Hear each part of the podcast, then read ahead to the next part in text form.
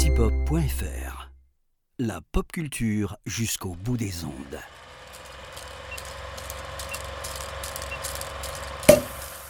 Bonjour à toutes, bonjour à tous. Bienvenue dans la review de l'apéro ciné. Je suis Antoine et dans ce format, je vous explique en trois points et en quelques minutes pourquoi il faut voir un film de l'actualité. Aujourd'hui, je vous parle de Trépiani de Nanni Moretti, qui est actuellement en salle.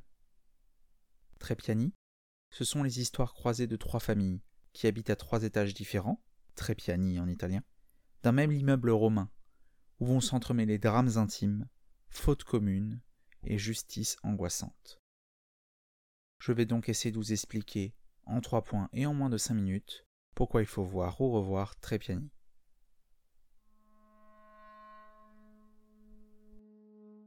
La première raison, à mon sens, de voir Trépiani, c'est pour les performances de son casting. On connaît Anani Moretti un grand talent quant à diriger ses acteurs, mais dans Trépiani, le réalisateur-acteur arrive à tirer de son premier film choral une osmose de groupe immense, tout en offrant à chacun l'occasion de rayonner à l'écran. La grande majorité des actrices et des acteurs collaborent ici pour la première fois avec Moretti, et il y règne pourtant une impression qu'ils connaissent leur metteur en scène sur le bout des doigts avec une mention spéciale à Alba Rohrwacker et Ricardo Scarmarcio. Il réside vraiment là la principale force du film.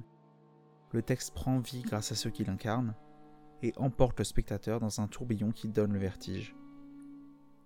À n'en pas douter, leurs performances imprimeront nos rétines pendant longtemps.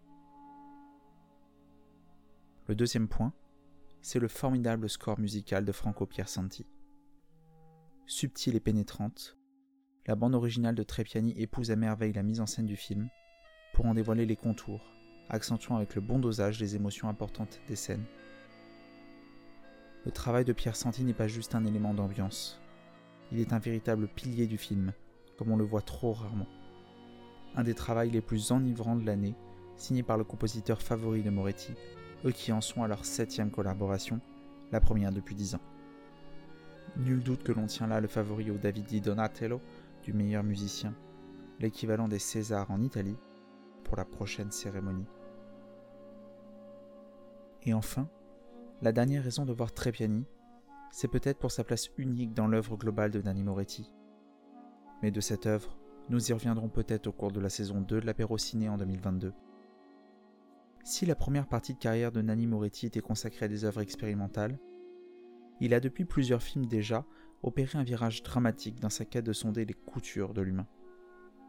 Si, six ans après sa dernière œuvre fictionnelle, Moretti utilise toujours un ton dramatique, il n'en reste que Trépiani se détache à bien des égards de ses prédécesseurs. Il est non autobiographique, il s'agit là de la première adaptation, et c'est pour la première fois, comme nous l'avons dit précédemment, un film choral. Tant de défis qui se présentent à Moretti, que celui-ci va relever avec brio équilibre, dans une variation qui semble si familière aux habitués, et dans laquelle transpire néanmoins un parfum de nouveauté, qui vient nous rappeler que Nanni Moretti est, et reste, un des plus grands cinéastes actuellement en activité. En clair, et pour ces trois raisons-là, je vous recommande de voir Trépiani, actuellement en salle, qui est assurément un des plus grands films de cette fin d'année.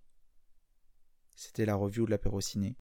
Je vous dis à très vite pour un nouveau numéro.